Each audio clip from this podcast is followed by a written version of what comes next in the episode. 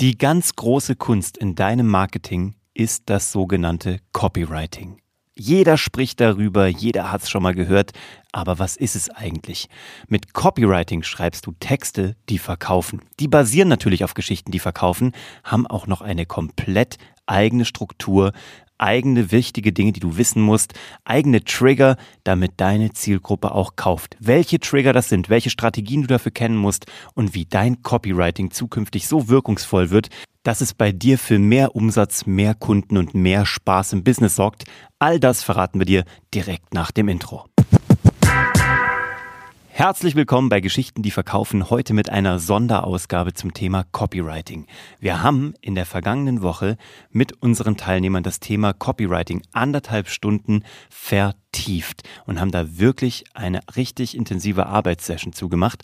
Und ein paar Highlights davon möchte ich dir heute hier im Podcast mitgeben. Was du also gleich hörst, ist eine Aufzeichnung aus unserem Mittwochs-Live-Call mit der Gruppe. Ein kleiner Ausschnitt aus all den Nuggets, die wir da rausgeben, die du sofort umsetzen kannst für dein besseres Copywriting. Viel Spaß dabei und los geht's. Also heute Deep Dive Copywriting. Viele Fragen dazu. Ähm, das Lustige ist, wir machen hier schon die ganze Zeit Copywriting. Wir nennen es nur anders, weil manchmal schreiben wir da Storytelling drauf, was nichts anderes als Copywriting ist. Dennoch, jetzt haben wir ziemlich das Thema Dramaturgie durchgearbeitet mit euch, das Thema Storytelling, das gehen wir vertiefend ein. Auch es gibt ein Anwendungsvideo, wie mache ich Storytelling slash Copywriting über die verschiedenen Plattformen hinweg. Heute wird es noch ein bisschen technischer. Also nicht dramaturgisch technischer, sondern wirklich textgestalterisch technischer. Und deswegen will ich euch einfach mal einen Überblick geben, worum geht's, wo kommt es her? Wie kann man es anwenden? Gibt es Überschneidungen? Und äh, was davon wisst ihr vielleicht sogar schon, ohne dass ihr es wisst? Äh, Copywriting per se meint nichts anderes als das Schreiben von Texten zum Zwecke der Werbung oder anderer Marketingformen. Das Ergebnis nennt man dann im Englischen eine Copy, also das ist die Fachbezeichnung, also Kopie oder Verkaufskopie. Und die hat, ist meistens ein geschriebener Inhalt, kann aber auch flankiert werden durch Bilder, Videos etc. Und es gibt immer eine klare, ein klares Ziel, nämlich die Markenbekanntheit zu steigern oder eine Gruppe, beziehungsweise nicht nur oder, sondern und eine Gruppe zu einer konkreten, vorher festgelegten Aktion zu bewegen. Die Ziele sind im Gegensatz zu journalistischen Zielen, die haben ja meistens informativen Charakter, ähm, die wollen über Weltgeschehen oder über Entwicklungen oder über Analysen sprechen. Der Werbetext will immer den Leser beeinflussen. Er will, dass du äh, die Marke nachher besser findest, im besten Fall die Marke kaufst. Egal was es ist, das Angebot. Deswegen ist der Verkauf das, das weit verbreitetste Ziel eines, äh, eines Copywriters. Es könnte aber auch sein, dass der Verkauf ist, Eintragung in einen Newsletter, Geh jetzt auf meine Landingpage, lege jetzt das Produkt in meinen äh, Warenkorb oder aber melde dich jetzt für einen Termin an. Es gibt mehrere, die müssen aber wichtig und vorher festgelegt werden. Da kommen wir noch drauf. Es kann dann sein, dass weitere Ziele sein, Steigerung des Bekanntheitsgrades, positive Markenwahrnehmung. Das flankiert es aber meistens automatisch, weil wenn du eine gute Experience mit der Marke hattest und diesen Text auch gut fandest und dann hinten vielleicht noch eingelöst wurde, was du dir versprochen hattest, hast du automatisch mehr Bekanntheitsgrad und automatisch mehr positive Markenwahrnehmung. Einsatzgebiete sind erstmal überall, wo man überhaupt Text reinkopieren kann. Also Online-Shops, Websites, Produktverpackungen. Gute Produktverpackungen haben eine neue Copy drauf, die einen Upsell machen, die dir also etwas verkaufen am Produkt, dass du gleich Lust hast, mehr zu machen. Mailings, Newsletter, auch Videos müssen geschrieben werden. Ne? Es kann auch sein, dass eine gute Copy ist, dass ein Moderator einen guten Text hat. Auch das kann Copywriting sein. Plakate, Flyer, Broschüren, Anzeigen, Performance Marketing oder der nächste Post auf LinkedIn, wenn er denn mal ein wenig aktivierender und werblicher sein soll. Du musst erstmal eine Story und einen Inhalt verkaufen, bevor er konsumiert wird. Deswegen kann man vom Copywriting so wahnsinnig viel lernen und Copywriting kann so wahnsinnig viel von Storytelling lernen, weil gutes Verkaufen eigentlich immer nur Storytelling ist. Weil es geht ja um Aufmerksamkeit. Das haben wir euch schon ein paar Mal auch hier ja auch dargelegt. Und Aufmerksamkeit ist nun mal eine harte Währung, die man kaufen kann, ne? entweder durch Geld, weil man Werbung schaltet, oder aber indem man sie sich durch sehr gutes Copywriting erkauft, weil man Menschen begeistert und dazu bringt, überhaupt mal diesen Deal mit uns einzugehen, dass man sagt, ich lese jetzt mal deine 15 Zeilen, ich weiß, das glaubt mir Lebensenergie und Lebenszeit, aber ich habe ein Gefühl, dass ich was dafür zurückbekomme, was wertvoller ist. Und das ist das, was wir hinbekommen müssen. Der typische Aufbau eines Werbetextes besteht immer aus vier Schritten. Wir brauchen eine Überschrift, eine Headline. Wir brauchen eine Unterüberschrift, eine Subline. Ein Fließtext, das ist dann der eigentliche Copytext und am Ende immer den Call to Action. Weil, wenn wir den nicht haben, wissen Menschen nicht, was sie tun sollen. Und wir wünschen uns häufig, oder wir sehen das häufig auch bei äh, Kunden, dass man dann einfach alle guten Argumente gebracht hat, die hat man aufgeschrieben und untereinander und vielleicht sogar mit Spiegelstrichen.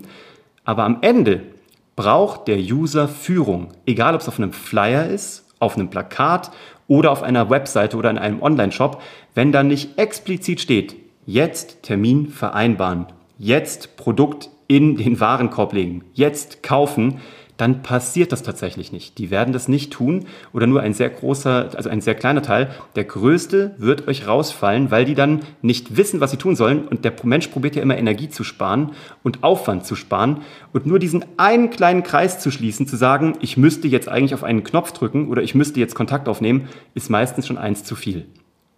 Gutes Copywriting ist Vereinfachung.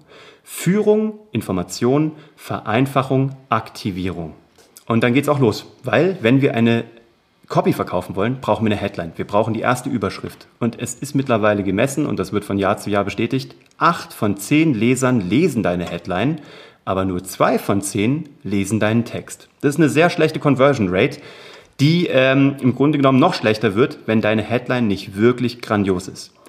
Deswegen die Wichtigkeit, alles was dahinter kommt, ist wichtig, ist ganz interessant und das müssen wir haben und die Fakten und die Daten und die USPs und die Emotionen.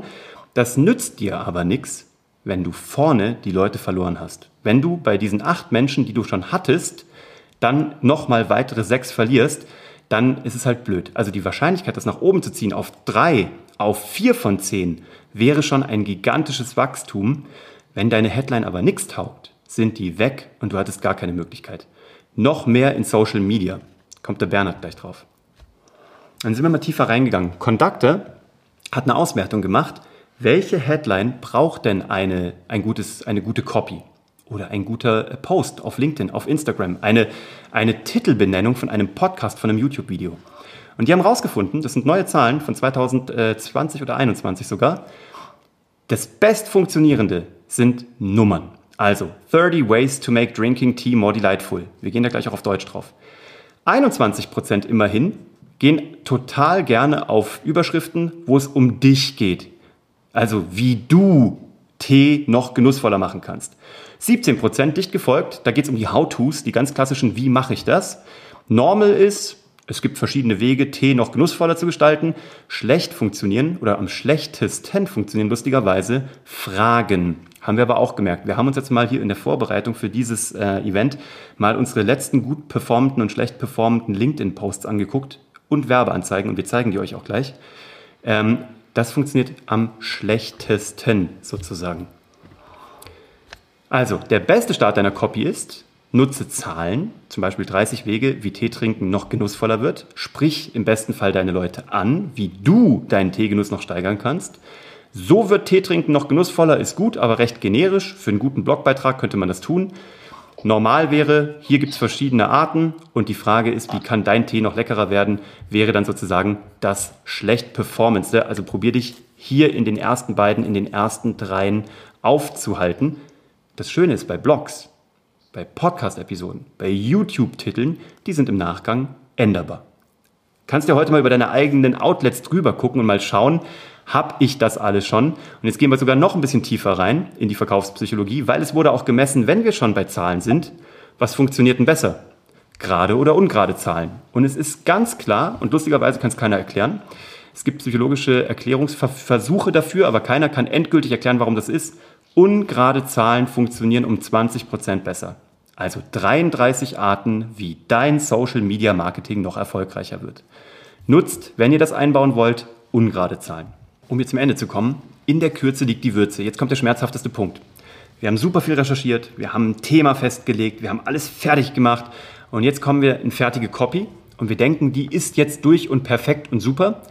Das ist sie dann noch lange nicht. Lies es dir nochmal durch, gib es jemand anderem zum Lesen und streiche nochmal alles raus, was nicht, was nicht wichtig ist. Und da gibt es bei uns im Fernsehen einen schönen Spruch, ich weiß nicht, also ich kenne ihn vom Fernsehen, wahrscheinlich gibt es ihn überall.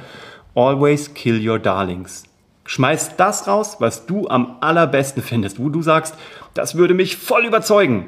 Das mag sein, du bist aber nicht dein Kunde. Und dann schmeißt die Darlings alle raus. Und jetzt noch ein Goodie. Bei den Satzlängen im Copywriting, um kürzer zu werden, manchmal muss man nämlich nicht ganze Gedanken rausschmeißen, es reicht manchmal Sätze umzubauen. Untersuchungen haben nämlich ergeben, dass Sätze mit 15 Wörtern, also bis zu 15 Wörtern, sind ganz leicht verständlich. Sätze mit bis zu 20 Wörtern sind noch verständlich und Sätze mit mehr als 25 Wörtern sind schwer zu verstehen. Wenn du in deiner Copy irgendwo einen Satz hast mit mehr als 25 Wörtern, muss es entweder der absolute Knallersatz auf der ganzen Welt sein, der den unfassbarsten Gedanken darlegt, den wir so noch nie hatten, oder du streichst was raus und kannst aber im Grunde genommen Grundgedanken dafür behalten. Das war ein kleiner Ausschnitt aus einem solchen Deep Dive zu einer Vertiefungssession, die wir bei Geschichten, die verkaufen, machen. Ich hoffe, du hast davon direkt schon was mitnehmen können und ich möchte, dass du das sofort in der kommenden Woche anwendest.